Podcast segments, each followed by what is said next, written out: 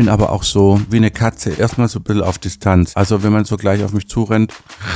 Wir haben jetzt gerade einen Briefumschlag bekommen. Mhm. Da ist ein Geld drin oder was? was? so ein Quatsch, das, das fehlte mir gerade noch. Oder Poesiealbum, das hätte mir gerade noch gefehlt. Aber allein schon deshalb, weil alle reingeschrieben haben, schreibe ich nicht rein. Warst du schon immer so? Willst du mit mir befreundet sein? Ja? Nein? Na, schauen wir mal. Diesen Monat treffen sich Harald Glöckler und Aminata Belli. Das ist 1 plus 1, Freundschaft auf Zeit. Ein Podcast von SWR 3. Produktion mit Vergnügen.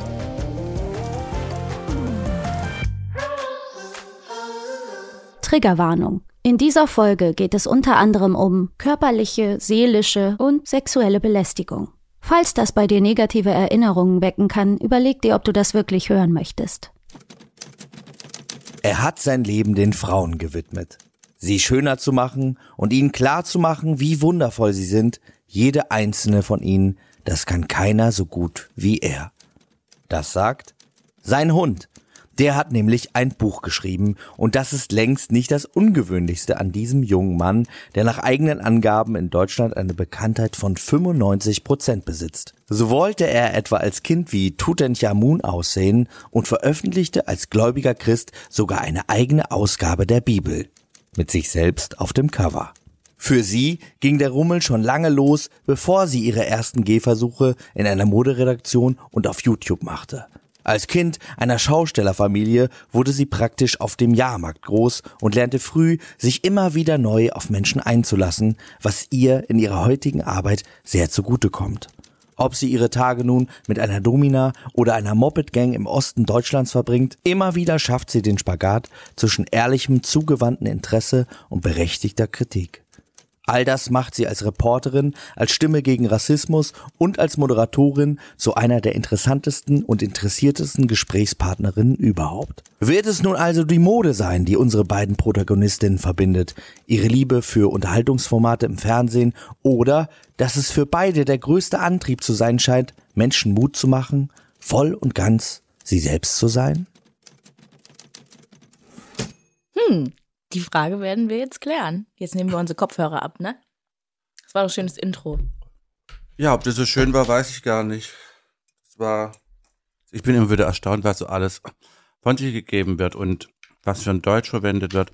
Also zum ersten Mal die Behauptung, ich hätte, würde von mir selbst behaupten, ich hätte 95 Prozent Bekanntheit. Das habe nicht ich behauptet, das hat eine Zeitung festgestellt. Ah. Und dann wird einem das immer untergeschoben, so wie der selbsternannte Modeprinz. Ich habe mich auch nicht als Modeprinz ernannt sondern äh, es gab ein Buch, der Modeprinz, das hat eine Schriftstellerin gemacht und da damit war der Name geboren und da wird einem das untergeschoben. Ja, und sie verbringt ihre Tage damit. Äh, ja, ich habe schon lange keine Tage mehr. Ich verbringe meine Tage nicht damit. Also man kann sagen, verbringt ihre Lebenszeit, ihr Leben damit, ihre, ja. Ihr, ihr, ja. Also das musste jetzt sein. Ich bin sehr schnell im Kopf mhm. und mich intrigiert sowas dann gleich. Und dann denke ich immer, oh mein Gott, was ist denn? Und, und äh, das Intro war so, wie so ein Märchenstunde. Ich bin gleich, ich bin fast eingeschlafen. ja. Es war einmal. Und dann, ja, und, ja, und überhaupt. Aber ja. ich finde es auch immer, also manchmal, wenn ich Sachen höre, ähm, die über mich gesagt oder geschrieben werden, und, und dann denke ich, hä, das habe ich überhaupt nicht gesagt oder ja. das denke ich gar nicht. Und dann fällt mir aber später auf, dass ich vielleicht doch mal irgendwie sowas gesagt habe, aber ich, also manchmal wird so viel gesagt und gefragt und geschrieben, dass es irgendwie manchmal auch verschwimmt und am Ende denke ich mir dann auch, ist eher alles egal. Weil ja, im Grunde genommen schon, aber manches verschwimmt nicht und da weiß ich sehr genau, dass ich das nicht von mir behauptet ja, habe. Ja. Und dann finde ich es immer ein bisschen impertinent. Das ist ungefähr dasselbe, wie wenn sie immer behaupten, äh, der Spruch, äh, als die Leute draußen vor dem Palast revolutioniert haben, das Volk, äh, was, was ist los? Marie Antoinette hätte gesagt, dass, was ist los? Das Volk schreit, sie haben kein, kein Brot, dann sollen sie doch Kuchen essen. Das war nicht Maria Antoinette, das war Maria von Österreich. Ja, wenn man aber die Geschichte nicht kennt, einfach alles hinterher blabbert, dann ist auch schwierig. Auch schwierig, das ist auch so. Ja, also ich, ich weiß zwar in der Geschichte auch nichts richtig, aber ganz viel. Und da kommt man ganz gut durch und äh, aber das ist ja das macht Problem. einen ganz klugen Eindruck dann. Die Leute ja, denken, oh, ist ja toll, ja. ja. ja. Deshalb wird es ja auch immer mehr. Dann sagt äh, jemand hört was und sagt das dann immer wieder, ohne was zu hinterfragen, weil es vielleicht aus einer aus der richtigen Quelle kam. Ich wusste das zum Beispiel auch nicht mit Marie Antoinette. Ich hätte Ja. gedacht, das ähm, stimmte so. Nein, stimmt ich jetzt nicht. schon direkt was gelernt. Aber ich google dann immer gleich und gucke, ob das, Mhm. äh, oder wenn ich in einem Buch lese und ich sehe einen Namen oder irgendetwas, was ich nicht kenne, wird sofort gegoogelt. Dann ist, und dann bleibe ich meistens erstmal 20 Minuten hängen. Dann, dann finde ich noch was, noch was, noch was. und, und, äh, ja, das ist aber sehr spannend.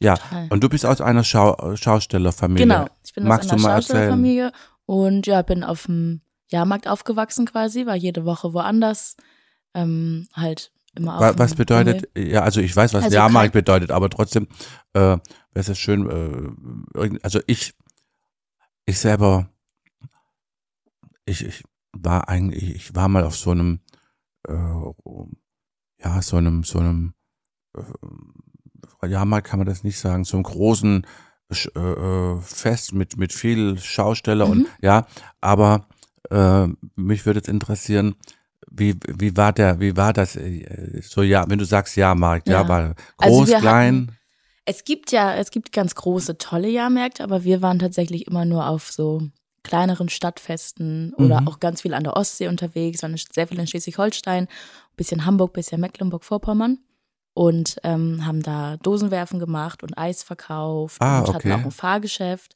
aber mittlerweile nur noch Eis hauptsächlich. Früher hatten wir auch einen ganz großen Eiswagen, der war, glaube ich, zehn Meter lang oder so. Mhm. Und da gab es so italienisches Eis aus so einer cool, Maschine. ja.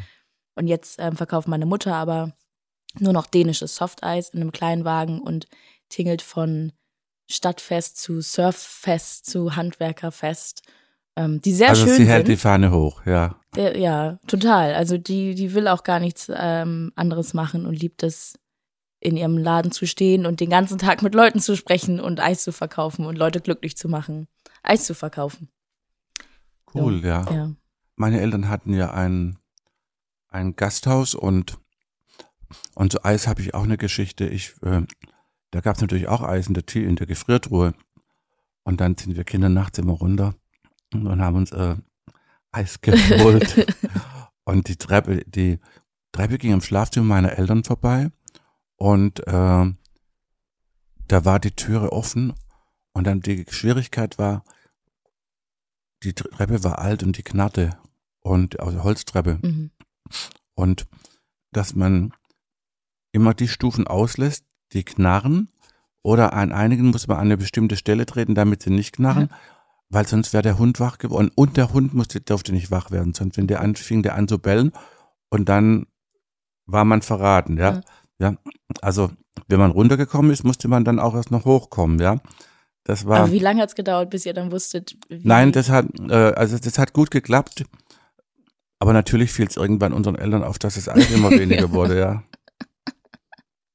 Aber es ist eine schöne Geschichte. Aber generell, Harald Glöckler, siezen oder duzen wir uns? Wir, wir glaube, wir duzen uns jetzt hier. Also, ja, Gut. wäre wär, wär sonst blöd, sonst, sonst äh, ist es so ein bisschen schwierig, äh, wenn man jetzt über versuchen will, sich äh, äh, ja, sich anzufreunden, dann, dann denke ich, dann ist das Duzen vielleicht erstmal besser. Ich bin Mhm. sehr, sehr auf Siezen, aber das habe ich auch schon ein bisschen, das hat sich auch schon geändert, das ist auch eine Erziehungssache. Und äh, ich bin aber auch so, so wie eine Katze erstmal, Mhm. erstmal so ein bisschen auf Distanz, ja. Also wenn man so gleich auf mich zurennt, ähm, Ja. das finde ich dann immer, immer schwer, überhaupt wenn Menschen auf mich zurennen. Ich bin ja auch hypersensitiv und ich komme Ah, im? Raum und sehe alles gleich, ich kenne alles, ich sehe alles. Und wenn jetzt eine Person auf mich zurennt, ist es immer wie eine ganze Armee auf mich Mhm. zurennt, ja. Also das ist immer äh, äh, eher schwer. Ja, aber äh, also und und äh, also ich habe auch eine, noch eine Geschichte zum Rummel. Ich war mit meinem Mann und der, dessen Töchtern, die waren damals fünf und, und sieben oder acht. Und da waren wir auch auf dem Rummel, aber nicht Dosen schießen, sondern Dosen werfen, sondern schießen, ja. Aber wir hatten auch eine Schießbude, Ja. habe ich gar nicht gesagt. Ja, so richtig, ne? ja. Und das war Fotoschießen, ja. Ah. Und wir haben ganz geil. Billy Der- geht hier gerade in eine Hundehütte, ist eine Hundehütte. Der Billy ist Und der Billy geht da rein. Guck mal, das ist ja, das ist ja hier, das ist ja eine Maus. Das ist ja eine Maus. Das muss ich ja Willst du gleich. fotografieren? Ja, das muss ich gleich mal fotografieren. Das ist ja eine Maus. Da ist schon der erste Besucher drin. Guck mal, Ja. Billy hat ein bisschen geguckt, aber ist jetzt doch rückwärts wieder raus. Ja, ja, ja, ja. Ja, und dann habe ich, äh, und das ist ganz lustig, weil die Kinder gucken ganz gelangweilt und, und äh, mein Mann guckt auch irgendwie so. Na, die waren nicht in Position, weil der erste Schuss hat gleich äh, gesessen, ja. Es war gleich ein Foto. Ja. ja, also war gleich ein Foto bringen, ja, richtig geiles Foto. Wird dann so riesengroß ausgedruckt, kriegt ja. man das dann, ja. Ja, ja, ich bin, ähm, das ist interessant, weil ich bin äh, eigentlich gar kein so ein, mein Mann ist sehr äh, ein Zirkuskind, wenn der Zirkus ah, in die Stadt kam, also nicht ein Zirkuskind, wenn er in der Zirkus in die Stadt ja. kam, dann hat er immer geholfen, aufbauen, das war für Schön. ihn so äh, große Welt und ich bin, ich bin gar nicht so. Aber wegen, wegen der vielen Leute, die da sind oder Ich weiß es nicht. Ich weiß es nicht. Das ist einfach nicht mein Ding. Das war es noch nie, schon als Kind nicht. Ist ja interessant. Hätte ich nämlich, meine Tante hat einen Zirkus nämlich auch. Ja. Also ich bin aus einer Schaustellerfamilie, aber auch sehr Zirkus mhm. verbunden. Und ich hätte gedacht, dass das was wäre, was dich auch fasziniert. Mm -mm. Irgendwie. Nein, aber das war vielleicht auch durch meine, äh, äh die Kindheit war ja irgendwie so anstrengend und schrecklich mhm. und vielleicht, ich weiß es nicht, äh, ich konnte auch nie Kind sein und ich glaube, dass äh, ich konnte über die Clowns auch nicht lachen und so. Mhm. Ja, das war mir zu aufgesetzt. Ja, also wenn man vielleicht wenn man so viel Horror hat und dann dann kommt dann das andere äh, so aufgesetzt vor mhm. und so. Ja, und dann dachte ich, ach nee, das ist mir zu anstrengend da. Das finde ich spannend, weil ja. ich jetzt gedacht hätte, dass ja, das ja. dann so ein Ort ist, wo man dem quasi entfliehen kann, weißt du, weil das so eine andere Welt ist und man sich dann, aber das es hat mich eher aufgeregt dann. Das hat mich auch noch aufgeregt, ja. Auch, auch so, äh, auch so Filme, die und doof und so konnte ich auch nicht mhm. angucken. Das hat mich nur aufgeregt. Ich fand, wie kann man so albern sein? Das ist ja furchtbar, ja. Das ist ja furchterlich, ja. Äh, und ähm, ja, das liegt halt daran, dass man vielleicht sehr ernst war. Aber deshalb hole ich jetzt die Kindheit nach. Irgendwie hole ich das ganze Leben die Kindheit nach. Deshalb frage ich dich auch nach, weil wenn man, äh, ist jetzt, äh, sind nicht Dr. Freud, was wir hier machen, aber wenn man über jemand was rausfindet, muss man an der Kindheit anfangen, weil da liegt mhm. ja alles, alles so begraben. Was wolltest du als Kind werden? Also ich habe mich, ich habe nicht gegoogelt. Nö, weil, alles gut. Also weil für was soll ich mich jetzt, äh, das ist, wenn ich jetzt äh, hier hinsetze und ich, ich möchte auch nicht das lesen, was andere jetzt über dich schreiben, mhm. sondern ich möchte ja gern von dir hören, ja. Also man trifft ja jetzt auch in, in der Regel nicht jemand, im Café und googelt vor und, und ja. äh, bei den meisten findet man vielleicht auch nichts und und findet jetzt oder ruft alle Freunde an, sagt du, wie ist denn der oder die ja. drauf? Das ist ja auch Quatsch, ja. Total. Ja. ja alles gut. Also ich, ähm, also ich bin Aminata Belli. Ich habe meinen, Namen noch gar nicht gesagt. Ähm, und ich wollte als Kind immer, also als kleines Kind war eigentlich klar, dass ich Schaustellerin werde, weil das ist bei Schaustellern total das ist ein Leben, das ist eine Kultur, man macht eigentlich nichts anderes. Nichts anderes ja. Und dann habe ich aber irgendwie schnell rausgefunden, ich glaube mit elf, zwölf so, dass ich Journalistin werden möchte. Okay. Und ähm, dann habe ich auch irgendwie habe ich so geguckt, wie man das werden kann und dann auch gehört und gelesen, dass man sich eher spezialisieren sollte. Und ich lebte für Mode und für Popkultur und dann ähm, war mein großer Traum, auf die Modeschule zu gehen und Moderedakteurin zu werden. Und eigentlich wäre ich auch gern Moderatorin geworden, aber das kann man, also da gibt's ja keinen mhm. Weg so richtig, wie man den, wo man schon weiß, das und das muss ich machen und dann werde ich's. Und dann habe ich das alles so gemacht und, und habe ähm, in der Moderedaktion gearbeitet und jetzt bin ich aber nur noch Moderatorin. Und hat, meine ja, Träume noch, haben sich erfüllt. Noch, nur noch äh, würde ich ja nicht sagen, die ist so schön. Ja, oder ja, vor allem, ja. also hauptsächlich. Ja. Am Anfang habe ich auch ganz viel ähm, doppelt gemacht. Also habe bei der Grazia gearbeitet, bei dem Magazin mhm. und nebenbei. Gibt's, das, gibt's die noch? Mhm, die ja. gibt's noch, ja. Das, das war. Die hatten mal so, die, als sie erschienen sind, hatten die mal einen großen Hype, gerne Zeit lang. Ja. Ja, aber das war so das erste Fashion Weekly. Es gibt ja sonst nur so nur so Weeklies, die sich irgendwie, also die nichts mit Mode zu tun haben. Und es war ein tolles Modeheft, aber was mhm. halt, oder ist ein tolles Modeheft, was halt wöchentlich erscheint. Und das, das wollte ich gern, weil irgendwie, wenn du bei der Vogue arbeitest oder so, dann macht, die machen ja, die produzieren ja jetzt für nächstes Jahr irgendwann die Hefte. Mhm. Und es war mir irgendwie zu, nicht schnell genug, weil ich ja, möchte ja. jetzt was sehen und darüber jetzt ja, schreiben und das und nächste Woche ist es schon am Kiosk. Das ist, das finde ich toll. Und jetzt aber will ich noch schneller arbeiten. Also wenn die Sachen, die ich jetzt mache, sind dann meistens auch schon nächste Woche schon im Internet oder sonst wo. Das finde ich toll. Ist, ist, würdest du sagen, dass äh, wenn man so in einer Schauspielerfamilie lebt, dass es eigentlich so eine Parallelwelt ist, dass man, ja, stelle ich mir total. so vor, es ist eine komplett andere Welt mit anderen Regeln und anderen, ja, weil es ist ja auch alles außer Kraft gesetzt. Also du, du bist ja, hast keinen festen Wohnsitz, mhm. du bist ständig äh, irgendwie unterwegs und dadurch hat man ja auch jetzt nicht so feste Freunde, also nur mhm. den Kreis, ja, also so ja. stelle ich mir das Also es ist, ist total eine Blase, ähm, ja. Eine totale Blase. Mhm. Und es ist, also viele Schausteller haben auch nur, also haben gar nichts mit anderen Leuten zu tun, außer ja. mit Schaustellern.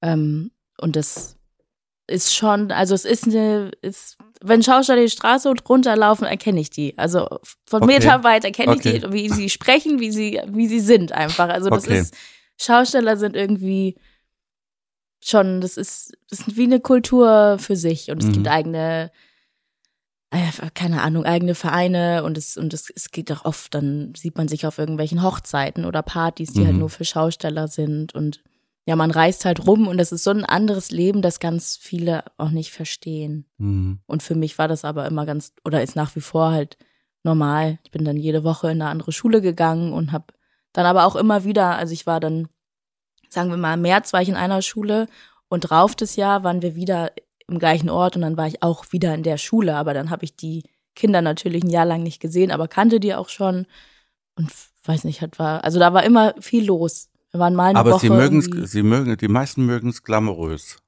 Die Schausteller? Ja, aber ja, hallo, ja, ja. Also da Schausteller, das, da, das. Da bin ich die richtige Abteilung. Absolut, ja. absolut. Das ist auch, ich kann auch Einrichtungen, glaube ich, erkennen von Schausteller. Es ist immer alles. Äh, ja. Ähm, also ich habe auch sehr viel pompös Bettwäsche und Co. Okay. bei Schaustellern gesehen. Ja. Es ist sehr viel Gold, sehr Glitzernd, viel Glitzer. Ja, ja, ja. Bei Zirkusleuten noch mehr eigentlich. Ja, noch mehr, die lieben also wir. Ja. Wirklich so komplett. So, so wie du eingerichtet bist, mhm. eigentlich mhm. ist das auch, glaube ich, ein Traum vieler. Ich hatte, ich hatte, äh, ich lebte ja in einem tausend Seelen Ort und äh, da kamen dann immer Cindy, so mit, mit einem mhm. ganzen, äh, also mit mehreren Wohnwagen, ja. Und der König von denen, der hatte so einen riesen Wohnwagen mit Perserteppichen drin mhm. und Kronleuchter. Fand ich ganz faszinierend, ja. fand ich ganz toll, ganz, ganz äh, aufregend. Und äh, sie haben dann auch Karten gelegt und so. Aha. Als Kind wollte ich das nicht, hatte ich Angst davor. Jetzt lege ich mir sie selbst, ja. Karten? Äh, ja. Ah. Äh, und äh, vergesst das nicht, man hat so Flash, man hat so, man hat was als Kind gesehen und vergisst es dann irgendwie so auch ein ganzes Leben nicht. Ähm, ja. Und das war das hätte von mir eingerichtet sein ja. können. Ja. Riesiger Wohnwagen, riesengroß, rieser ja. Persotebi, riesen, riesen Kronleuchter drin, ja. Ja, das ist total, also damit bin ich sehr aufgewachsen. Mit sehr vielen Glastischen, mit sehr viel Gold, mit sehr viel, hm. sehr, sehr pompös. Wenig äh, so Minimalismus oder so. Also, Was hat dich an der Mode fasziniert? Ähm, weiß ich gar nicht, habe ich mich auch oft gefragt. Ich habe einfach, ich habe, glaube ich, alle Modezeitschriften einfach studiert. Ich kannte alle Designer. Ich habe mir immer die neuesten Sachen angeguckt und ich weiß gar nicht, was mich so sehr an Mode fasziniert hat. Aber es war für mich irgendwie alles. Aber konnte ich mir natürlich, äh, also konnte mir nichts leisten, aber mhm. habe von viel geträumt und. Also ich habe mich nicht. eigentlich gar nicht für Mode fasziniert. Das, bei mir ging es ja gar nicht um Mode. Äh, bei mir ging es darum, dass ich mit sechs, sieben Jahren in dieser Kindheit, die ja, äh, es, ich kann mich ja keine Sekunde erinnern, dass ich nicht Angst hatte, dass die Mutter blutend am Boden mhm. liegt oder, oder ob sie tot ist oder lebt oder, also es ist wirklich schrecklich. Und mit sechs, sieben dachte ich, also, bist hier im falschen Film, hier musst du raus, ja. Hab ich mal ausgeklingt, ich bin dann mal weg und habe beschlossen, alle Frauen zu Prinzessinnen zu machen, eine bessere Welt zu kreieren. Und da ging es nicht drum, Mode zu machen, aber die Mode ist natürlich erstmal neben etwas einrichten der erste Punkt ja. zur Veränderung. Die größte Veränderung findet ja erstmal statt, indem man ein Outfit anzieht und mhm. äh, sich einfach toll anzieht und dadurch äh, ein anderer Mensch wird, optisch zumindest, ja. Oft auch verändert sich auch dann äh, ja auch äh, seelisch was. Die Seele mag ja auch schöne Dinge, ja. Und äh, deshalb, ich wollte eigentlich gar nie Modemacher werden. Also wenn man so will, bin ich die Aborigines, Aborigines, Aborigines haben ja, sie geben sich ja dann zu ihrer eigenen Berufsbezeichnung. Also wenn man mich jetzt fragen würde, würde ich sagen, ich bin ein Verschönerer, ja, indem mhm. ich einfach alles schöner mache. Und äh, deshalb, wenn man mich heute immer fragt, sind Sie befreundet mit anderen Modemachern? Und, und dann sage ich, nee, sage ich, interessiert mich nicht. Ich weiß es selbst, wie ich Mode mache. Also ich möchte lieber jemanden kennenlernen, der was ganz anderes macht, ja. Mhm. Also ein, ein, was weiß ich, ein Banker oder jemand, der Autos baut oder irgendwas ganz anderes, ja. ja. Das finde ich, äh, finde ich dann spannender. Und ich hatte mit sechs Jahren ein, ein Buch gesehen, so den, die, die Totenmaske von, von Tutanchamun, das fand ich mhm. ganz toll. Ah, dachte ich, so musst du mal aussehen, das ist geil. Diese Augen, und als ich 18 war, habe ich dann auch die Augenbrauen rasiert und habe die tätowieren lassen, ganz schmal, jetzt habe ich sie ja mhm. breiter. Und die großen Lippen, ja. Und, und dann fand ich Schminken natürlich immer toll. Jetzt lebte ich aber in so einer patriarchalischen Welt. Da Männer sind, Mann mhm. ist ein Mann und gab auch diesen Paragraph 175 noch, also äh, Homosexualität mhm. war ja auch strafbar. Und also was immer mit einem Fuß im Gefängnis. Und dann war ich bei einer Freundin, meiner Mutter, und da sehe ich ein Buch und da sitzen lauter Männer mit, mit Kronen, mit Diademen, mit Perlen und sind geschminkt. Und da sage ich, was ist das? Sagt sie, das sind Könige und Kaiser, Maharajas. Dachte ich, wow, das ist ja der Wahnsinn. Dachte, Männer schminken sich nicht. Und da habe ich meine Großmutter mütterlicherseits, die war sehr offen, eine sehr offene Frau, sehr äh, weltgewandt. Und dann sage ich, äh, Oma, äh, dürfen sich Männer eigentlich schminken? Sagt sie, wieso magst du dich schminken? Sag ich, ja, aber Männer schminken sich ja nicht. Sagt sie, wer sagt das? Dein Vater, der ist uninteressant. Mhm. Ja. Und dann habe ich ihr das erzählt. Und dann hat sie mir erzählt, dass Schminken mehr ist als eben nur sich anmalen, mhm. dass das etwas mit äh, Herkunft zu tun hat, mit Macht, mit alten Ägypten, in, in, in, äh, zu, zu Elisabeth I. hat ja damit sich wie eine die ewige Jungfrau geschminkt mhm. und unnahbar gemacht oder auch unter ähm, am französischen Hof erkannte man sofort ja, wer zu ja. welcher Gesellschaftsschicht gehört. Ja, das fand ich sehr spannend.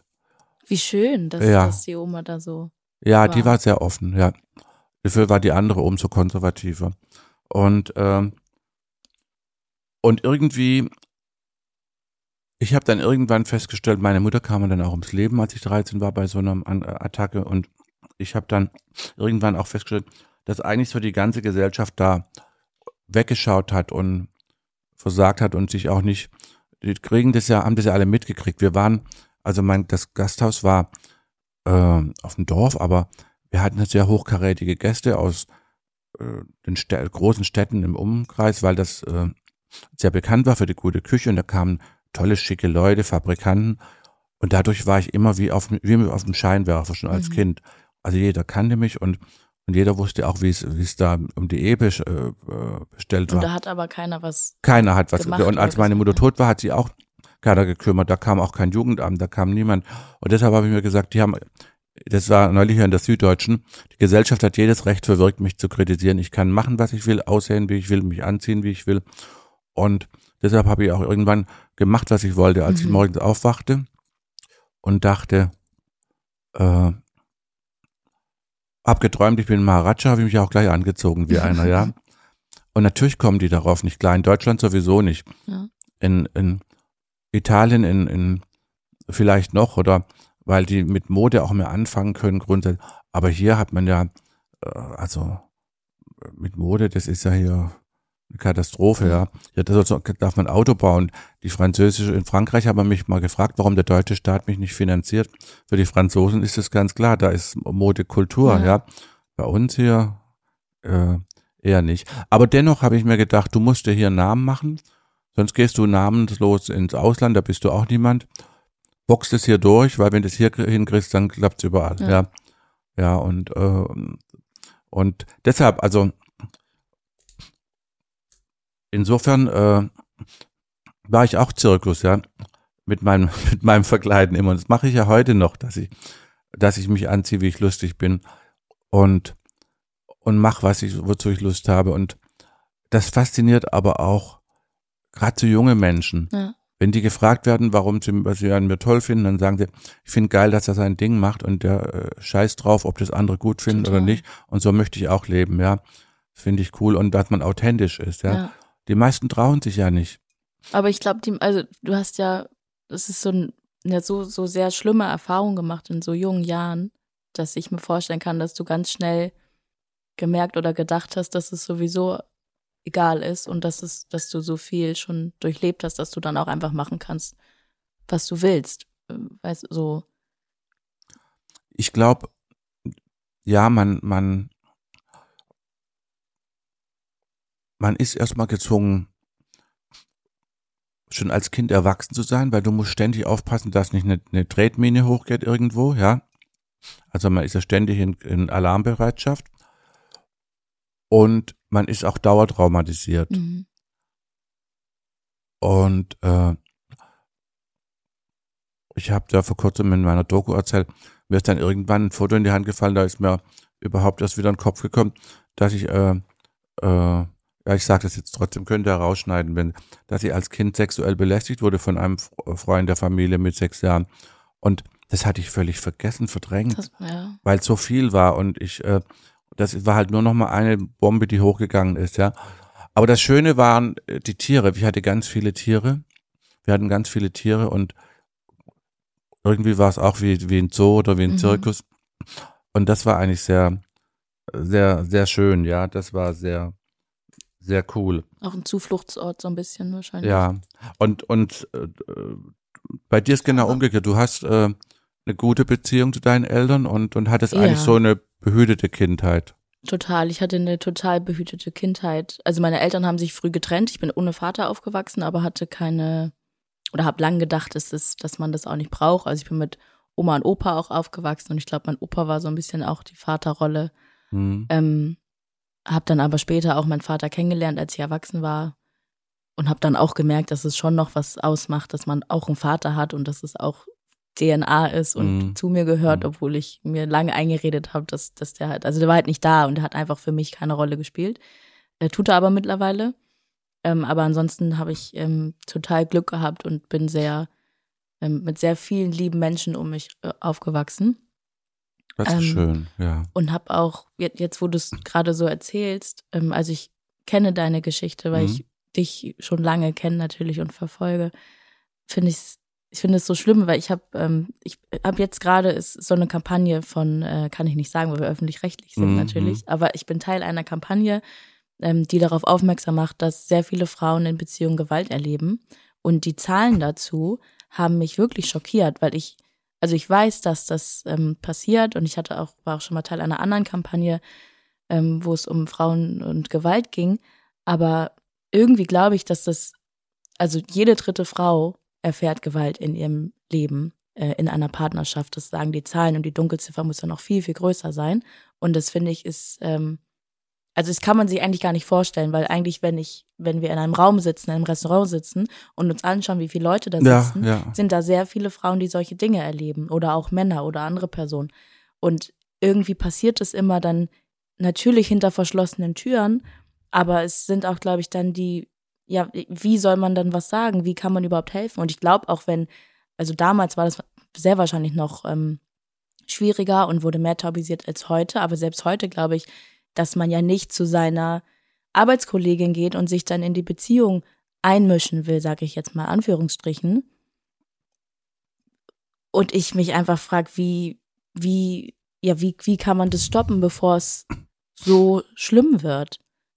Also ich, ich habe mir da auch überlegt, wenn das ist natürlich ganz furchtbar, wenn man das so als Kind erlebt hat, äh, wenn man dann überlegt, jede dritte Familie und guckt das Haus drüben an und dann denkt man, also dann sind, sind da wenigstens drei Wohnungen, wo es knallt, ja. Mhm. Ja. Ähm, das große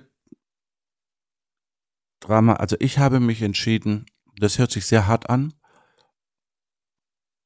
äh, nur den Kindern zu helfen, nicht den Frauen. Aus dem einen Grund, weil ich mir gesagt habe, die sollen ihre Männer verlassen. Mhm. Und was ich am schrecklichsten finde, ist, warum gehen die nicht? Warum gehen die nicht? Und äh, oft, ich habe mich damit auch ein bisschen beschäftigt, ist es eine Opfer-Täter-Täter-Opfer-Beziehung. Will es gar nicht beschönigen, dass das ekelhaft ist, wenn Männer die Frauen schlagen. Aber je länger ich mich beschäftigt habe mit äh, meiner Kindheit, kamen mir auch äh, Erinnerungen, die ich so verdrängt hatte, dass meine Mutter oft die war, die den Streit entfacht hat, mhm. indem sie so lang provoziert hat, bis es geknallt hat.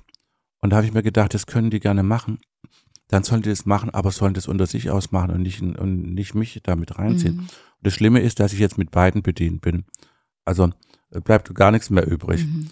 Ich bin auf beides sauer, noch immer. Ich kann es auch nicht ver, ich habe einen Deckel drauf gehabt, aber verzeihen kann man nicht, nicht so richtig. Mhm. Es ist, äh, und ich habe mich dann mit beschäftigt und ich erinnere mich an eine Geschichte, wo auch eine Frau auf der Straße geschlagen wurde und es ging jemand hin und dann hat diesen Spieß umgedreht, ging auf den noch los und sagt, mein Mann kann mich schlagen, solange er will und, und es ist wirklich schwierig. Es ist wirklich schwierig. Und meistens ist das ein Abhängigkeitsverhältnis. Ja. Aber irgendwie sind sie beide in einer Abhängigkeit und ich will gar nicht beschönigen, dass die Männer, ja, aber dann geht weg. Ich ja. meine, wenn mich einer kloppen würde, das würde einmal machen, würde ich ihn unter Strom stellen, ja, ja. Und, und das ist diese Schwierigkeit. Und das äh, für mich war der Punkt, wo ich gesagt habe, nee, ich konzentriere mich auf die Kinder. Mhm. Weil ich so, ja, das soll, das, was soll, ich sage das jetzt so angepisst bin, manches muss man, äh, weil ich als Kind, weil mir hinterher klar wurde, dass sie irgendwie beide dran schuld waren. Mhm. Und, und, äh, weil wenn die Resonanz auch nicht mehr gegeben ist, wenn, wenn ich eine Frau wäre und der Mann würde mich schlagen, dann würde ich die Türe aufmachen und würde gehen. Ja. Und wir leben heute in einer Zeit, es gibt so viele Möglichkeiten, wo man hingehen kann und wo man Hilfe kriegt und ja, aber die äh, bei früher war es ja immer so, die haben dann erzählt, also meine Mutter ist dann immer die Treppe runtergefallen mhm. und die Ärzte früher wollten das auch nicht genauer wissen. Die waren mhm. froh, wenn die die Treppe runtergefallen mhm. ist. Die haben gesehen, dass sie nicht die Treppe runtergefallen ist. Man wollte aber dann nicht in die Tiefe gehen. Aber heute ist es ja ein bisschen anders, ja. Äh, und dennoch bleiben die ja bei ihren, bei diesen Männern. Und das ist oft was, was ich auch nicht verstehe und jetzt aber auch habe irgendwie ein paar Gespräche geführt und dann auch mehr verstehe, wie vielleicht auch bei deiner Mutter, dann ist auch, sagen wir mal, ein finanzielles Abhängigkeits- äh, oder vielleicht eine finanzielle Abhängigkeit oder nicht, also gesellschaftliche, wenn die jetzt einen Gasthof zusammen haben, ist es ja wahrscheinlich, ne, hängt es zusammen. Und, und ich glaube, dass auch ganz oft viele Frauen einfach, äh, dass die Liebe dann so groß ist, dass die dann immer wieder sagen, Ach, der, jemand, der, der mich schlägt, das ist, das ist doch krank, da, ja. da, da ja, wenn halt, der also gewalttätig wird und brutal, was heißt die Liebe so groß ist? Also, ich, also ich, ich verstehe es ja, auch nicht, ehrlich gesagt, aber ich glaube. Da muss ich doch klar denken und dann, und dann verlasse ich den, ja. Ja. ja. Aber ähm, das ist für mich, weißt du, das ist mir zu anstrengend. Mhm. Weil dann muss ich mich wieder in die Kinder, in die ganze ja. Sache begeben. Und deshalb kümmere ich mich grundsätzlich nicht um die Frauen, sondern um die Kinder. Ich sage immer, es hört sich ganz krass an, die sollen ihre Männer verlassen, die können gehen, die Kinder können nicht gehen. Ja. Die Kinder haben gar keine Möglichkeit, die dazwischen drin aufwachen, ja, erwachsen, ja. Und ich engagiere mich sehr für, schon vielen Jahren Zeit für Kinder in Not, also jetzt nicht nur Kinder, gibt einfach viele Kinder, die in Armut leben, mhm. also auch geistige Armut, nicht nur, dass sie nichts zu essen haben und die Eltern beide Alkoholiker und asozial und primitiv und ja. Und dann hört man auch immer, ja, aber äh, wenn man denen Geld gibt, die Eltern äh, mhm. geben das ja dann für Alkohol aus und dann sagt, ja, trotzdem muss man, muss man den Kindern erstmal helfen. Das nützt ja alles nichts, ja. Und das ist so für mich mein, mein Ding. Und bei den Frauen bin ich dann so, das ist, hört, ist vielleicht krass und pragmatisch, sagt, die sollen, sollen gehen, die können gehen. Ja. Das Kind kann nicht gehen. Das fünfjähriges also, Kind kann nicht gehen, ja. Das, das verstehe ich total und, und denke das auch also ich denke das ganz oft so. Aber mhm. es, also es gibt ja auch viele Fälle, wo Frauen dann tatsächlich gehen und danach dann, äh, es war vor zwei Wochen habe ich im Fernsehen die Nachricht ja. gesehen, dass eine Frau erstochen wurde von ihrem Ex-Mann und mhm. sie hat vorher schon gesagt, sie befürchtet das, sie hat ihn verlassen. Also ja, ja. das kann ja auch passieren. Ja, ja, das kann natürlich, natürlich auch passieren. Ähm. Aber ja, ich finde es, äh, ich finde es wahnsinnig schlimm ähm, zu hören und zu sehen, wie Kinder teilweise aufwachsen müssen und auch ganz viele Kinder gar nicht wissen, dass es anders sein könnte und wie viel Liebe andere vielleicht auch bekommen. So, deshalb finde ich es toll, wenn man da hilft. Und man kann diesen Frauen nur helfen, wenn sie bereit sind, sich helfen zu lassen. Mhm.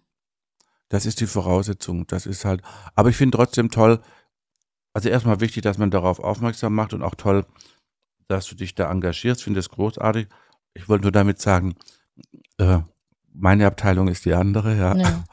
Und, äh, und äh, ähm, ja, aber das ist halt auch, man muss auch aufpassen.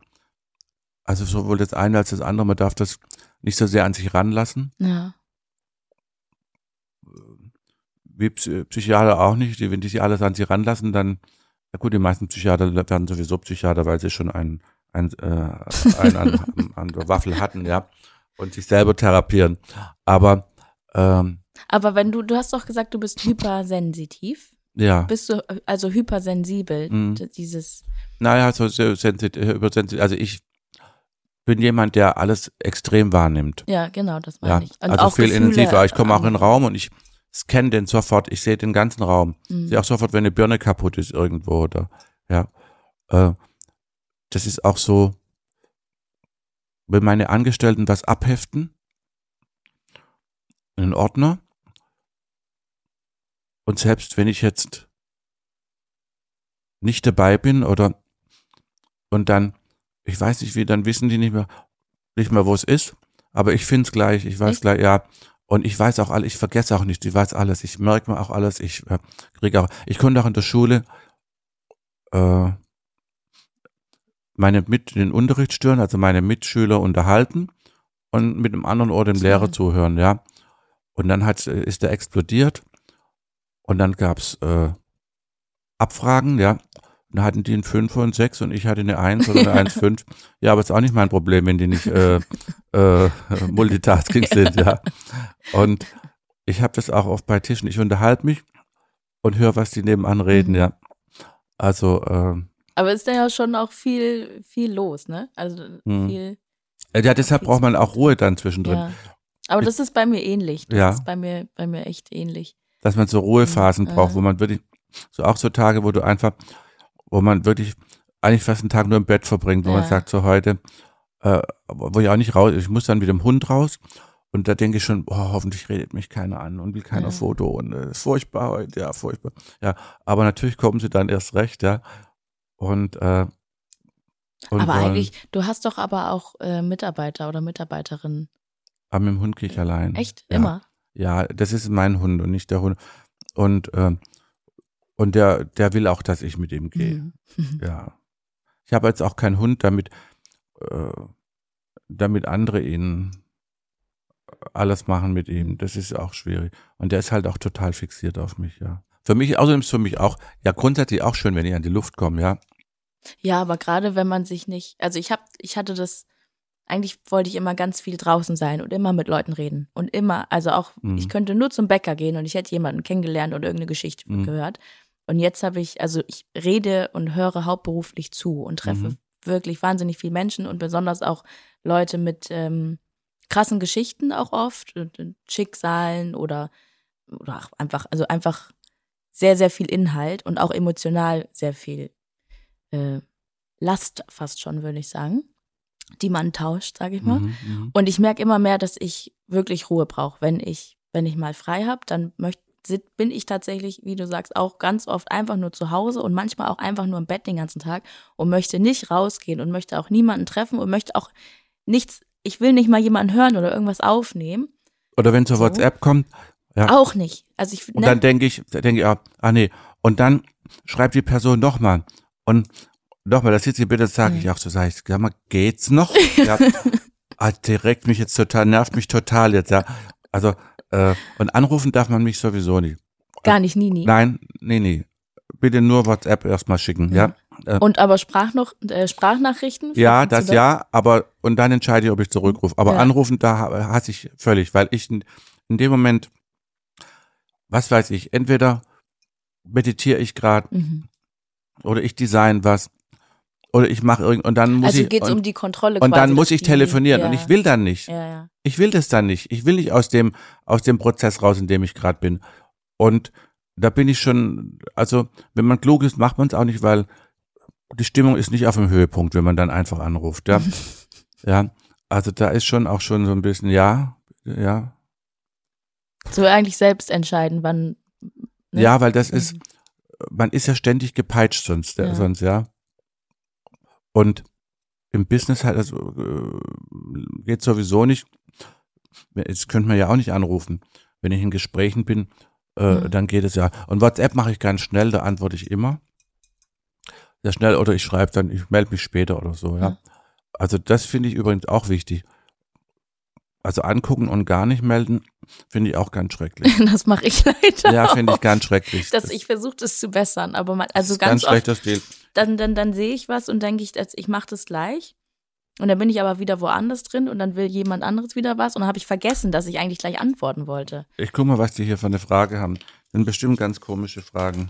Ja, wir haben hier. Fragen in einem Kaugummiautomaten, die können wir nehmen, falls wir keine So, mehr. pass mal auf.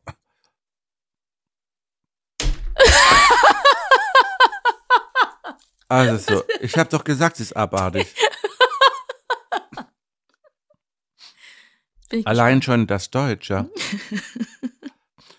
Wärst du manchmal lieber weniger intelligent? Wann? Moment, das muss ich mir erstmal. Wärst du manchmal lieber weniger intelligent? Schön Wann? aber, dass Sie erstmal sagen, wir sind intelligent. Ja. Naja, man kann ja auch die Bekloppen fragen, ob sie, ob sie lieber weniger intelligent sind, ja. ja. ja also die Fragen können wir uns auch sparen. äh. das, ist, das ist schon mal eine Erkenntnis. Ich glaube, da brauchen wir nicht, weil das sind ja die, das sind ja die Glückskekse schöner, ja. Ja. Das sind ja die Glückskekse schöner, wenn man die aufmacht. Die kann man wenigstens noch essen, ja. Also meinst du, wir sollen lieber die Redaktion fragen, ob die lieber weniger intelligent wären? Oh nee, ich will das nicht wissen, glaube ich. Ah. Aber wir haben ja auch hier so ein Freundschaftsbuch. Da haben wir alle schon reingeschrieben, die, Ich schreibe da nicht rein. sind, ach so, Du kannst gern reinschreiben, aber allein schon deshalb, weil alle reingeschrieben haben, schreibe ich nicht rein. ah. Warst du schon immer so? Ja, ich habe immer schon mein Ding. Und so Freundschaftsbuch, so ein Quatsch, das, das fehlte mir gerade noch. Oder Poesiealbum, das hätte mir gerade noch gefehlt. Das schmeiße ich gleich in den Kamin. So ja. war ich nämlich als Kind. Als Kind wollte ich unbedingt, ich weiß noch einmal, wir waren an einer Raststätte auf dem Weg nach Leipzig zu unserer Ach, Familie. lebt. Ja. Und da haben wir auf dem Weg angehalten und wollten, haben eine Wurst gegessen und ich wollte unbedingt eine Wurst mit Senf essen, Mm. weil Kinder mögen ja keinen Ja. Senf. Und ich wollte aber unbedingt Senf mögen und Mm. Senf essen, weil keiner es sonst macht. Und es hat mir gar nicht geschmeckt, aber ich Mm. habe es weiter gegessen, ja, weil ich dachte, wenn ich es weiter Cool. esse, dann ja, und dann werde ich es irgendwann, werde ich es schon mögen. Mhm. Und hab's dann auch gemacht. Und Mm. habe ich Senf gegessen. Einfach nur, weil ich unbedingt anders sein wollte. wollte, ja, ja. Ja, ich war sowieso immer anders, aber ähm, sowas, das geht mir gleich auf den Kranz. Das kann ich nicht gebrauchen. So ein Freundschaftsbuch und sowas. Aber egal, du darfst es gern ausfüllen. Aber dann mache ich es auch nicht. Aber hier eine Frage machen wir jetzt zusammen. Das habe ich immer im Kühlschrank. Das will ich nämlich auch von dir wissen. Oh. Also, im Kühlschrank weiß ich gar nicht. Knoblauch würde ich jetzt sagen. Du hast doch so einen so einen Keller, so einen Vorratskeller mit ganz vielen Sachen drin, oder? Auf dem Land hat man immer einen Vorratskeller. Ich, das Ja, haben die stimmt. so aufgebauscht. Auf dem Land hat man immer einen Vorratskeller und man hat immer irgendwas im Keller stehen und ja. Und meine Großeltern hatten einen Mach Einweggläser, ja. Also der, der ganze Keller waren voll früher, ja. Das stimmt. Also was ich immer zu Hause habe, sind Nudeln, ja. Bei Das habe ich immer zu Aber Hause. kochst du selbst? Ich koche auch selbst, aber äh, für einen, für mich allein ist dann, denke ich oft, bis da die Küche voll, da ist die Küche wieder verschmiert und alles, Ja. Muss alles sauber machen. Komm, geh unten Spaghetti essen und gut ist, ja. Aber ich koche schon auch selbst. Äh, ja, also äh, ich koche sehr gern und sehr gut und aber wie gesagt, für eine Person ist es dann meistens aufwendig, ja. Ich mach's mal Ja. zwischendurch, aber es lohnt sich eigentlich kaum. Ich gehe dann lieber mit Freunden essen und dann oder Geschäftsessen und dann kann man sich unterhalten. Ja. Oder mit meinem kleinen Hund essen, der sowieso immer dabei Was ist denn der kleine Hund? Wo ist denn der kleine? Ich der liegt hier und schläft, glaub ja. Äh, Ist der der, so- ist, der ist auch sehr, sehr kapriziös und sehr schwierig. Der hat äh, in diesem Leben schon gewusst, warum er, warum er mich aussucht. Also ich wollte eigentlich das Schwesterchen und die hatte aber gar kein Interesse. Er war fünf Monate Mhm. und er kam, er kam auf mich zugerannt, sprang auf meinen Schoß, hat seine äh, Vorderpfoten da auf meinen Schultern und hat mich geküsst. Und da war schon alles klar. Und er ist aber die Papillons, ist eine französische Rasse, die sind ja sehr sensitiv und die können auch nicht gut alleine sein, eigentlich gar nicht. Und er ist unter den Sensiblen noch der, der sensibelste und hatte ewig Probleme mit dem Magen und mit all. Also er hat ein Spezialfutter und er mag auch nichts anderes fressen. Das ist auch schon schwierig. Und er liebt aber Karotten. Ah. Ja, er liebt Karotten. Gekocht oder roh? Nee, roh. Gekocht ist ja nicht gut, weder für Hund noch für uns. Ach, e- echt? Die gekochten Karotten äh, sind so schwer verdaulich, da kannst du lieber Weißbrot essen und äh, treiben den Blutzuckerspiegel hoch. Und deshalb rohe Karotten nicht, die sind fein, die sind wunderbar. Ah, das wusste Aber ich nicht. die, die gekochten machen auch dick. Echt? Ja, gestern Karotten gekauft und dachte, das, kochen. Ja. Mach sie roh. okay. Roh raspeln und Zitrone drüber und und so, äh, ich nehme mal keinen Zucker, sondern so Zucker. Also Stevia-mäßig Ja, ja, der Zucker, es gibt sowas wie Zucker, so äh, äh, und äh, ähnlich, also Zuckerersatz mit null Kalorien. Also du Sowas drin. achtest schon auch drauf, dass du nicht so viel Kalorien zu dir nimmst. Ne? Ja, und Zucker sowieso schon ewig Ja. nicht mehr. Zucker ist immer so der Totenkopf bei mir schon drauf. Und trinkst du Kaffee? Ja, ich, ich trinke Kaffee. Ich sollte eigentlich nicht, ich bin Ayurveda, bin ich Pitta, also Feuer. Ich, Hast Äh, du das- das mal so rausfinden Ja. lassen? Das will ich auch machen. ja, ich habe das selber rausgefunden. Eigentlich sollte ich mir den Knoblauch und Chili und Kaffee auch sparen. Aber nee, morgens brauche ich erstmal Käffchen. Ja. So macht so mit Kokosmilch, weil ich möchte keine Kuhmilch mehr tun. Mhm.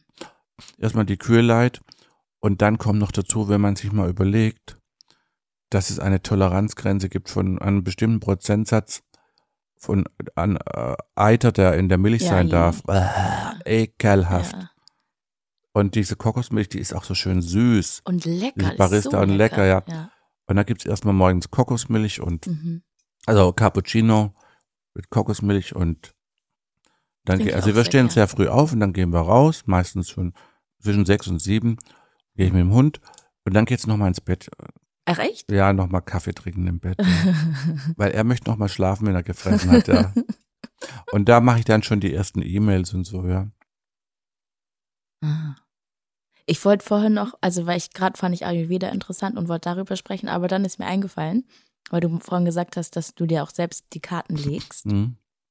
Ich habe äh, quasi in Vorbereitung auf unser Treffen habe ich ähm, Theodora Conte getroffen. Mhm. Kennst du die? Mhm.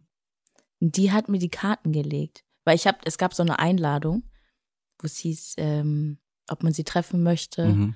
Und da stand, dass sie auch, ich glaube, sie kam in deiner Doku vor oder irgendeine Mhm. Verbindung gab's. Mhm. Und dann dachte ich, witzig, dann will ich sie auch mal treffen. Und ähm, fand es sehr spannend und habe das, glaube ich, zum ersten, ja, zum ersten Mal Karten gelegt bekommen und äh, es war total schön. Ja, Total Ja, schön. die ist eine ganz, ganz bezaubernde. Äh, also ich lasse mir die schon 100 Jahre legen, die Karten schon ewig. Ich habe ähm, und äh, viele Wahrsagerinnen, eine äh, kenne ich schon seit seit ich 18 bin, ist eine rumänische weiße Hexe, ja, ah, sagt, äh, sagt sie selbst und legte mir schon die die Karten immer. Und war das denn, finden Sie jetzt rückblickend, stimmte das dann wahrscheinlich, Ja, was ja, sie gesagt ja, ja. hat? Aber ich lege sie mir auch selbst, also ich brauche da niemand zu. Kann es auch selber. Würdest du, Aber ich lege sie niemand anders, das mache ich nicht, das ist Ah. mir zu anstrengend. aber würdest du sagen, du bist so ein, ist, also bist du dann ein Medium? Ist das Das, das, weiß ich nicht. Also sicherlich, äh, äh, wir sind ja alle Medium oder Lichtwesen oder der eine lässt das zu, der andere weniger und und aber äh, also ich sehe Dinge und aber ich rei- es reicht, wenn ich die bei mir sehe. Ich muss die Mhm. bei anderen nicht auch noch sehen, ja. Da habe ich keinen. Ich will da auch nichts überbringen. Das ist nicht mein Ding. Ja. Habe ich gedacht, weil du gerade äh, auch, also weil du so sehr viel wahrnimmst und auch, also ich kann mir sehr gut vorstellen, dass du sehr viel Ja, von ja. anderen Menschen wahrnimmst. Das ist eigentlich ah, muss auch anstrengend. aufpassen, ja, dass nicht so viel Energien auf ein, ein man vers- versucht vergisst immer sich zu schützen. Und wenn wir jetzt hier sitzen, unsere Aura ist ja viel größer als wir und da, da werden ja auch schon Energien ausgetauscht. Ja. Ja. Also man sollte sich eigentlich auch nur mit Menschen umgeben, die gute Energie haben. Total. Und das ist aber so schwer, gerade in dem Job, finde ich. Es ist auch so schwer nach Corona. Die Menschen sind so übergriffig geworden, Ja. finde ich, und so unverschämt und so. äh, unfreundlich Ja. viele, ja. Total. Total. Ich bin so lustig, wenn ich morgens mit dem Hund gehe, er hat ja immer so den, den Knochen im Mund. Das fasziniert die Leute immer er schon. läuft der immer kleine mit Hund, ja. Knochen. Und ich bin meistens, äh, ich laufe morgens und dann, dann laufe ich da und ich bin schon gut gelaunt, strahle ich schon. Und meistens strahlen die Leute dann auch alle, die Mhm. mich sehen, ja. Also wenn man selbst so Smiley hat, dann äh, lachen die meisten Ja. auch, ja. Voll. Aber im Großen und Ganzen heute ist es ja so, dass, dass alle am Jammern sind immer und frustriert und furchtbar und Und das ist es aber, glaube ich, dass du zum Beispiel sagst, oder ich ja auch, ich äh, versuche jetzt meinen Traum und mein Ich zu verwirklichen und so zu sein, wie ich es mir wünsche. Und, und natürlich sind wir privilegiert, die Möglichkeit auch zu haben, dass wir das dann ausleben können. Aber ich glaube, aber ganz ich habe meine Leute, Privilegiertheit ja nicht äh, ja geschaffen. Also Nein, aber ich meine auch, dass wenn die Leute immer Land sagen, leben, wenn die Leute immer sagen, äh, ja, aber ich habe auch keine Möglichkeiten, keine Chancen und das heißt, die musst du dir selber schaffen, die Chancen. ja, Also deshalb mir kann man jetzt ja nicht vorwerfen, äh, weil das kommt ja dann immer sehr schnell und äh, sehr gern. Ja, du hast ja auch gut und dass ich, äh, dass ich mit dem goldenen Löffel geboren bin, mir alle und mir die gebratenen Tauben da auf den Tisch geflogen sind. Nee, im Gegenteil. ja, Und äh, das Geheimnis ist ja, dass wir unsere, unsere Realität erschaffen, ja, mit unseren Gedanken, ja, und, und alles herbeiziehen, was wir denken. Und wir denken so viel Mist über den Tag. Also wenn wir nicht, wenn wir uns nicht drauf achten und nicht kontrolliert sind. Und äh, Aber ich glaube, also ich meine, also dass wir äh, in diesem Land hier nicht die, die meisten Privilegien von äh, Grund auf hatten, ist klar. So, das, das ist. Aber ich meine, ähm, wenn ich zum Beispiel als Frau im Iran könnte ich jetzt nicht das machen, was ich mache, oder wenn du in Katar geboren wärst, wäre es auch eine andere. Weißt du, wie ich meine, vom, also die, gut, aber es gibt außer Deutschland jetzt noch so. ganz Europa und es gibt Amerika es gibt schon noch ein paar Staaten, wo man wo man äh, auch privilegiert geboren wird. Also Ja, ja. ich glaube, ich gehe noch einen Schritt weiter. Ich gehe auch so weit, dass ich glaube, äh, dass wir unser Leben uns auch ausgesucht haben, bevor wir hergekommen sind, auch wo wir geboren werden ah, und was wir erleben wollen. Also äh, das ist, also wir sind jetzt ja nicht, meiner Meinung nach nicht nur hier, um die Haare zu ondulieren und und äh, Wimpern aufzukleben. ja, Ich glaube schon, dass wir uns vorher überlegt haben, bevor wir hierher gekommen sind, was wir, was wir in diesem Leben erleben wollen, Mhm. ja. Und das, das bedarf natürlich bestimmter Voraussetzungen. Und deshalb ist es auch so schwierig, in andere Leben einzugreifen, weil es ist ja das Geschenk Gottes und das Geschenk des Lebens, ähm, also dass jeder machen kann, was er will. Also Gott greift ja nicht ein. Ist auch immer so erstaunlich, dass die Leute immer dann, wenn es ihnen beschissen geht, nach Gott fragen. Mhm. Wenn es ihnen gut geht, wenn sie im Lotto gewonnen haben, sagen sie nicht, lieber Gott, ist es schön, dass ich jetzt 10 Millionen habe. Aber wenn es ihnen beschissen geht, dann sagen sie, wie kann Gott das zulassen, dass es Kriege gibt? Dass, ja, weil das ist das Geheimnis seines Lebens. Er greift nicht ein. Die Menschen, äh, du kannst mich erschießen und dann musst du halt äh, dafür gerade stehen, ja. Und deshalb stellt sich natürlich die Frage, Inwiefern haben wir Menschen dann Recht, in das Leben anderer Menschen einzugreifen und denen vorzuschreiben, wie sie zu leben haben? Eigentlich auch nicht, ja. Ja, eigentlich auch nicht. Das ist nämlich das Problem. Und das wollen ja so viele. Weil das fängt ja schon an, wenn ich mit dem Hund gehe, dann äh, sind da Obdachlose und ähm, da gebe ich denen immer ein Geld oder dann sagt ihr, gibt es auch dann Bekannte oder Freunde, Leute, die sagen, ja, aber wenn du denen Geld gibst, dann kaufen die nur Alkohol. Dann sage ich ja, und was, was ist jetzt dein Problem? ja, Sag ich, sag mal, geht's noch? Was willst du helfen oder Macht ausüben? ja, genau, genau. genau. Denkst du, wenn du ihm 10 Euro gibst, kannst du ihm bestimmen, wie er zu leben Mhm. hat und was er damit zu machen hat? Geht's noch? Bist du immer noch ganz, bist du noch ganz atta oder was ist mit dir nicht in Ordnung? Ja, Ja. ja, ich meine, da bin ich, bin ich dann auch sehr, sag ich, das ist so, das ist doch nicht deine Aufgabe. Gib es.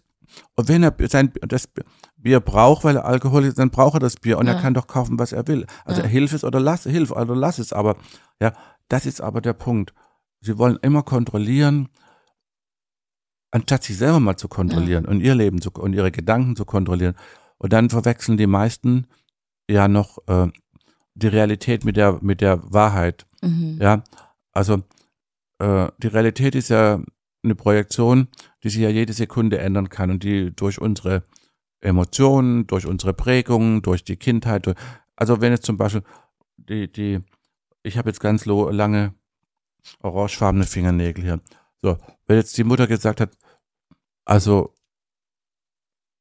orangefarbene Fingernägel, das ist völlig äh, abartig, das macht man nicht. Ja, da wirst du sofort denken, wenn du eine Frau siehst mit dem langen Fingernägeln, ah, das ist ja abartig, wie mhm. kann die so Fingernägel? Ja, hätte die Mutter gesagt, das ist das Tollste, was man haben kann, denkt man, ach, das ist aber toll, ja. ja. Und so, das ist nur ein Beispiel jetzt. Und so ist er. Aber irgendwann müssen wir mal überlegen, unsere Eltern haben mit bestem Wissen und Gewissen uns ihre Sicht der Dinge und der Welt nahegelegt. Aber irgendwann müssen wir überlegen, ob das auch wirklich unsere Sicht der mhm. Dinge ist. Das machen die wenigsten aber. Und sie blabbern alles nach. Und dann verwechseln sie noch die Wirklichkeit mit der Realität, ja. Und wollen die Wirklichkeit erklären. Mhm die Wahrheit erklären. Die Wahrheit muss nicht erklärt werden. Wenn die Wahrheit da ist, ist sie die Wahrheit. Die muss nicht, die muss sich weder beweisen noch erklärt werden. Aber die Realität ist nicht die Wahrheit. Die Realität ist, äh, also eine Wahrheit gibt es nur eine. Entweder das ist die Wahrheit, aber deine Realität ist eine andere als meine und wieder jemand, ja, weil wir, weil wir alles ja anders wahrnehmen, ja. ja? Und ich habe mich zumindest so weit diszipliniert und ich bin überhaupt ein sehr disziplinierter Mensch unter Kontrolle, dass ich äh, nicht mehr emotional reagiere. Also, wenn mich jemand angreift, dann ist ja der normale Weg, du reagierst emotional, du geht sofort das Blut hoch, pocht und du reagierst darauf, sagst, hast du eine Macke oder irgend sowas. Mhm. Ich überlege einen Moment, mich, bei mir pocht es auch, aber ich überlege und dann denke ich, flippst du jetzt aus oder sagst du gar nichts, ja? Und dann flippe ich kontrolliert aus, was aber viel schlimmer ist, weil ich bei klarem Verstand bin, weil mhm. ich dann, ja, dann ist es ja noch, der andere ist ja nicht klar, der ist ja in seiner Emotion und ich bin eigentlich, äh, ja, äh, ganz cool und, und flippe dann aus, ja. Mhm. Und, und kann auch sein, dass ich dann schrei. Ich schreie aber nicht jetzt aus Hysterie, sondern ich schreie, bewusst. um gehört zu werden, bewusst, ja. ja. Also ja, das hat ja auch ja. total viel mit Achtsamkeit und. Bewusstsein zu tun. Und, und das ist ganz wichtig, dass wir, und trotzdem ist es so, äh, so schwer, äh, unsere Gedanken zu, zu zügeln, weil es kommen mhm. doch so viele und gehen. Und wenn man sich überlegt, dass wir mit unseren Gedanken unsere, unsere, unser Leben kreieren, dann ist es eigentlich furchtbar, dass man so viele Gedanken hat, die man nicht im Griff hat, ja. Und da ist, aber du sagst ja auch, du meditierst, ne? Ich, glaube, ich, so ich meditiere, aber meditieren ist jetzt also nicht, muss jetzt nicht das Ding sein, dass man da sitzt und oben macht oder ja, meditieren kann ja ganz viele äh, Gesichter haben. Ja. ja, meditieren kann ja auch einfach sein, dass man, dass man gar nichts macht oder dass man einfach, ja, ja dass man einfach äh, Dinge kommen und gehen lässt und und äh, und dass man aber eigentlich, also ich, war letztens in einem Schweigekloster, habe so ein, ein Schweigeseminar mitgemacht und viel meditiert und viel über Meditation auch neu gelernt und auch über achtsam sein und auch das nicht nur mhm. meditieren ist, da so sitzen, sondern den Mo Moment wahrnehmen mhm. und halt bewusst damit umgehen und das sehe oder höre ich auch in dem, was du sagst, in mhm. diesen Momenten, wenn andere vielleicht ihre Emotionen nicht kontrollieren kann, dass mhm. man sich kontrolliert und bei ja. sich ist und in dem ja. Moment und dann kann man sich und seine Gefühle viel besser steuern und damit ja auch eigentlich die Umwelt. Und ich finde, wenn man das einmal verstanden hat und auch ein bisschen weiß, wie man das selbst mit sich machen kann und kontrollieren kann, geht alles viel leichter. Ja, weil du kannst äh, deeskalieren und wenn, wenn die Resonanz nicht stimmt, geht es ja auch nicht weiter. Also äh, vor Jahren halt, war ich bei einer Veranstaltung und dann kommt ein Typ und sagt der, äh, weißt du was, so ich finde dich richtig scheiße. So, das wäre jetzt der Punkt, wo die meisten dann erstmal äh, das Blut hochkocht mhm. und sagen, sag mal, hast du eine Macke oder was? Ja. Und da habe ich gesagt, äh, habe ich ihn angelächelt, sei, ja, ist das nicht wunderbar, ist das nicht schön? Dann sagt er, ja, ich habe gesagt, du bist scheiße. Ich sage, ja, ist doch wunderbar, ist doch toll, großartig. ja, was ist denn daran wunderbar? Dann sage ich, es ist, doch, es ist doch ganz großartig für dich. Jetzt triffst du mich, du kannst mir das sagen. Mhm. Und der ist erst noch richtig ausgetickt, weil, weil er gar nicht drauf klarkam. Und dann war das aber auch abrupt zu Ende, weil die Resonanz ja nicht stimmt. Ja. Ja. Und dann, dann, dann muss das gehen. Das ist auch ein Gesetz im Leben. Wenn du die, die Resonanz nicht stimmt, geht's nicht weiter. Mhm. Also ein Streit kann immer nur stattfinden, wenn beide mitmachen. Wenn einer nicht einsteigt, wird's nichts. Ja. Ja. Dann wird's nichts. Und äh, aber da muss man natürlich sehr, sehr viel an sich arbeiten und und, und das ist schon ein, ein längerer Weg, ja. Aber ja, ich höre mir auch ganz unentwegt, äh, wenn ich irgendwo bin, habe immer ein Earpiece drin und dann höre ich mir immer irgendwelche klugen Hörbücher an und Mhm. Affirmationen. Und bei mir läuft die ganze Nacht neben dem Bett, ja, laufen meine Affirmationen. Echt? Und dann wache ich nachts mal auf. Ich bin großartig. Ich bin wundervoll. Ich bin wunderschön. Ich bin wundervoll. Ich bin erfolgreich. Oh ja, denke ich, ja, wunderbar. Und dann schlafe ich wieder ein, ja. Und morgens läuft das und abends läuft das. Und äh, ich habe immer was laufen. Der Hund wird auch immer beschallt. Okay, wir haben jetzt gerade einen Briefumschlag bekommen. Mhm. Da ist ein Geld drin oder was? Was Also wenn da kein Geld drin ist, ist es auch nicht interessant. Ja. Ich bin da ehrlich. Ich bin da, hatte eine Tante, die hatte so eine, die war angezogen wie die Queen.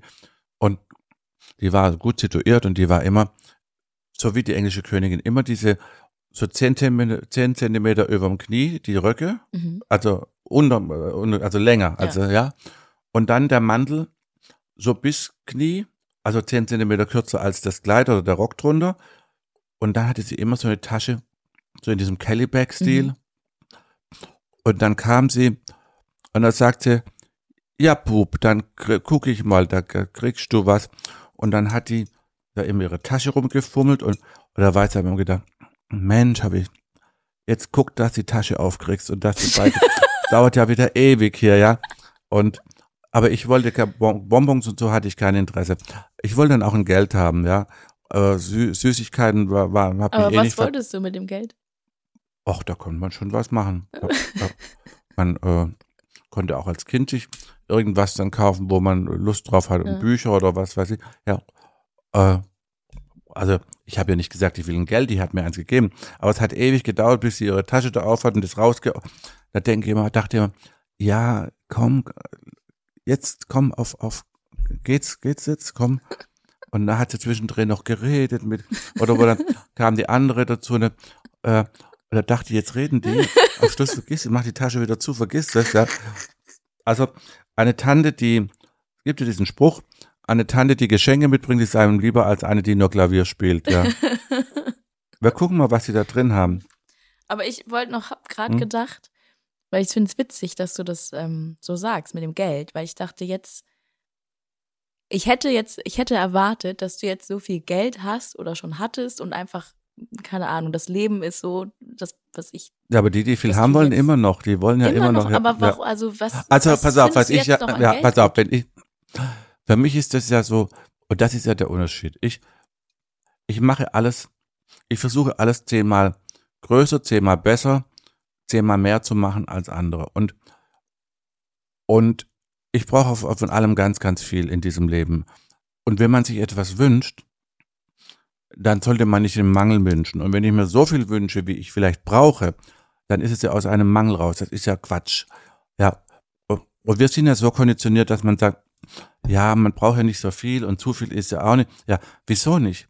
Ja, also für mich ist so, wenn ich drüber nachdenke, so eine Million oder auch zehn Millionen, das ist viel Geld und das ist schön, aber das ist jetzt nicht so, dass ich da jetzt in fürchterliche Aufregung komme. Aber wenn ich an, an 100 Millionen, 200, 300, 400, 500 Millionen denke oder an, an eine Milliarde, das ist doch aufregend. Aber was, das, Das, ist würde- total auf. Wenn ich daran denke, fühle ich mich jetzt schon komplett überfordert. Nein, ich gar nicht. Das wüsste, ist so ich geil, denke ich. Boah, das wäre geil, das wäre. Und dann sagen die Leute, ja, aber was willst du denn? Du brauchst Ja. das doch nicht. Ja, nee, natürlich nicht, aber ich brauche vieles nicht und will es so haben. Das ist doch aber geil. Man muss es, wieso muss man es brauchen? Das ist doch genau der Punkt, dass man es nicht braucht und es geil ist, es zu haben. Weil es einfach so außerhalb der Linie ist Mhm. und der, der normalen Reichweite, dass es schon wieder super cool ist. Dass es super cool ist. Und das ist so meine meine Denkweise. Und das ist ja auch so ein Thema, dass natürlich reiche Leute, die, äh, sagen wir, auch schon reich geboren sind und die Geldsorgen haben, immer in Reichtum denken. Es war ja nie was anderes da. Mhm. Und deshalb werden die immer reicher. Ja. Und die immer zu kämpfen in Armut denken, die denken immer an Armut und ziehen immer Armut an. Mhm. Kommen aus ihrem Mangel nicht raus. Aber ich habe es ja geschafft, aus dem Mangel rauszukommen als Kind. Das war ja seelischer Mangel. Äh, finanziell hatte ich jetzt keinen, aber seelischer Mangel. Da hatte ich auch kein Geld, als ich angefangen. Ich musste ja auch alles und alles, was ich habe, habe ich mir erschaffen. Und äh, ich ich finde es schon toll, wenn man also wie Oscar Wilde sagte, Geld ist nicht alles, aber viel Geld ist was anderes, ja. Ja, finde ich schon toll. Dann gucken wir mal, ob hier noch mal Geld drin ist. Ist das so eine komische Frage? Ist das so eine komische Frage? Also hier steht Meinungen und Deinungen. Anleitung. Was Im Deinungen? Was ist denn Deinungen? Gib's dir mal das Ja, ist das ein schwäbisches Wort? Ist das ein schwäbisches Wort? Meinungen und Deinungen. Aber was ist eine Deinung? Ah, ich weiß nicht, was eine Deinung ist. Im Umschlag sind Zettel mit Meinungen von anderen Personen. Wie stehen wir zu den Aussagen? Mhm. Dein Lächeln ist dein wichtigstes Kleidungsstück, Tara Banks. Weiß nicht, also ich habe die ja mal angezogen gesehen bisher. ja, also verstehe ich nicht. Vielleicht bin ich da nicht intelligent genug. Was gibt's denn noch? Liebe wird aus Mut gemacht, sagt Nena. Mhm. Liebe muss gar nicht gemacht werden. Liebe ist, ist, ist elementar und die ist da und, und, und Liebe muss gar nichts und Liebe, Liebe muss auch nicht mutig sein, weil äh, die überstrahlt alles. Also wer, wer, ja, das beste Liebeslied aller Zeiten ist von Fleetwood Mac. Lola. Ja, ja, gut, es ist Geschmackssache, wie Hosen machen auch, ja. Was haben wir denn noch? Und Mädels, ich sag's euch, das ist das beste Toy, was ich in, jemals in meinem Leben benutzt habe. Unbekannte Nutzerin über den Satisfier. ich dachte, wir sollen ja anständig sein. Ja, ich frage mich auch gerade, wo das wohl herkommt. Aber was soll denn das, der Quatsch hier? Also ich, ich, ich finde es irgendwie, äh, ja. Also, die Fragen fand sie, fand sie nicht gut. Nein. Nee, nicht die Fragen. Die Fragen fand sie auch nicht gut. Die, und die, also halten wir mal fest für erste Folge heute. Eigentlich fanden wir nur uns gut. Ach nee, weiß ich ja gar nicht. Da so weit sind wir noch gar nicht. Halten wir mal fest. Naja, diese, diese komischen Geschichten da, so vorgefertigte, und da jetzt, ich möchte das und, und, und diese komischen Fragen, das ist einfach nicht mein Ding. Mhm. Ja, wenn ich sowas schon ausfüllen soll, da geht mir schon der Hut hoch, ja aber das kannst du gerne machen. Und die anderen Fragen, das ist halt auch so ein bisschen, ja, äh, ermüdend, ja, was die hier so, ja, es gibt ja tolle Zitate und tolle Pointen und großartige Menschen, ja. Ich meine, man kann jetzt äh, äh, äh, ja Zitate von von großen großen Menschen hier ja auch anbringen. Ich habe jetzt weder Nelson Mandela noch äh, Mutter Teresa, noch sonst jemand hier äh, erlebt. Äh, ja, an, an, also es ist so ein, so ein, das ist wie, wie, wie Spülwasser hier. Das ist wie, wie, wie, wie das, wie wenn ich Kartoffeln koche und schütte das Wasser ab, ja. Aber daraus, gestern hat meine Oma mir erzählt, sie hat früher, ich glaube, die haben das sogar Rotzsuppe genannt. Kennst du Rotzsuppe? Mhm. Vielleicht denke ich mir jetzt aber auch schon wieder aus. Manchmal spinne ich auch. Aber sie hat mir erzählt, dass ihre, äh, die hat in Leipzig gewohnt und oben drüber war eine Familie, die, die waren, ähm, die hatten sehr wenig. Und meine Oma hatte aber von ihrer Oma damals hatten die nicht so ganz wenig, weil die Oma, also ihre Oma mhm. hat in einer Fleischerei gearbeitet und mhm. konnte immer ein bisschen was mitnehmen.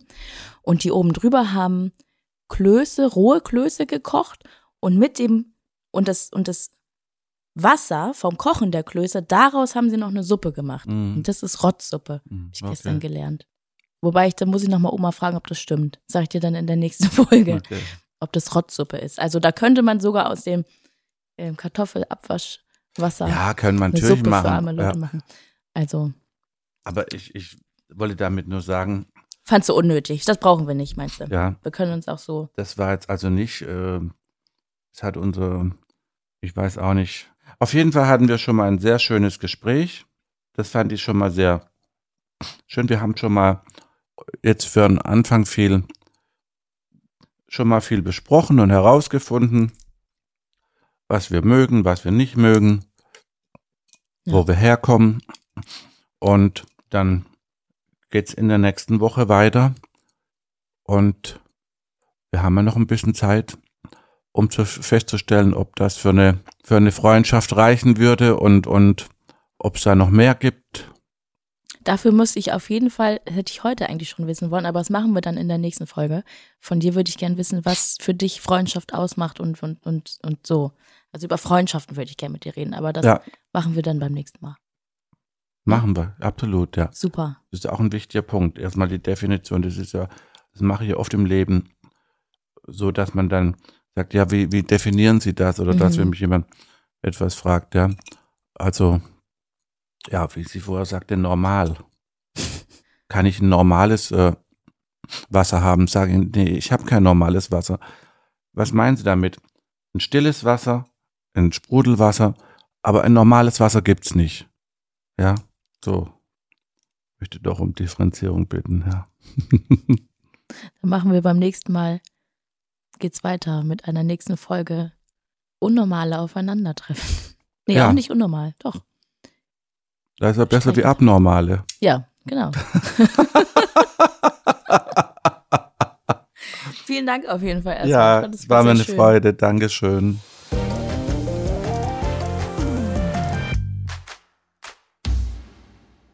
Na, wie war's? Ja, das ist ja wie mit den Männern, die hinterher fragen, wie war ich, ja. Das ist ja furchtbar. Ja, es war schön, wir hatten ein tolles Gespräch und wir haben uns aneinander rangetastet, aber wir haben ja noch mal äh, drei Wochen, drei Stunden, drei, dreimal die Möglichkeit. Also man muss das Pulver jetzt nicht gleich verschießen. Ich bin niemand, der gleich sagt, äh, ich finde die Frisur gut, ich finde dein Kleid toll. Ich, ich schaue mir das erstmal an und ich komme erst später zu einem Ergebnis. Ich fand, es war ein sehr interessantes Gespräch. Ich kenne Harald Glöckler schon sehr, sehr lang aus den Medien, habe ihn aber noch nie in echt getroffen oder kennengelernt. Und ähm, was auch sehr spannend ist. Also man kennt ja oft Leute nur aus dem Fernsehen, aber Harald Glückler kenne ich, kenn ich ja schon wirklich sehr lang aus dem Fernsehen, nicht nur jetzt erst. Und das war schön. Einige Geschichten kannte ich oder kenne ihn halt schon so ein bisschen. Ähm, trotzdem fand ich, hat er sich auch voll geöffnet und ich habe viel Neues erfahren. Und ähm, ich glaube, wir mussten erst ein bisschen warm werden am Anfang. Aber er hat ja auch gesagt, dass er das so generell hat, auch bei Menschen. Und ja, Spannend. Das war's für diese Woche mit 1 plus 1. Freundschaft auf Zeit. Lass uns gerne eine Bewertung da und schreib uns eine Mail, wer sich hier noch begegnen soll, an 1 plus 1 at swr3.de. 1 plus 1 ist ein Podcast von SWR3. Produktion mit Vergnügen. Eine neue Folge gibt es jeden Mittwoch auf swr3.de, in der ARD-Audiothek und überall, wo es Podcasts gibt. Produktion Lisa Golinski und Jo Bischofberger. Redaktion Christina Winkler. Technische Betreuung Maximilian Frisch. Schnitt und Mix Sebastian Wellendorf und Maximilian Frisch. SprecherInnen Maximiliane Hecke und in den Teasern Max Richard Lessmann. Außerdem an diesem Podcast beteiligt Matze Hilscher, Maxi Stumm, Marc Bökle und Viktoria Kempter.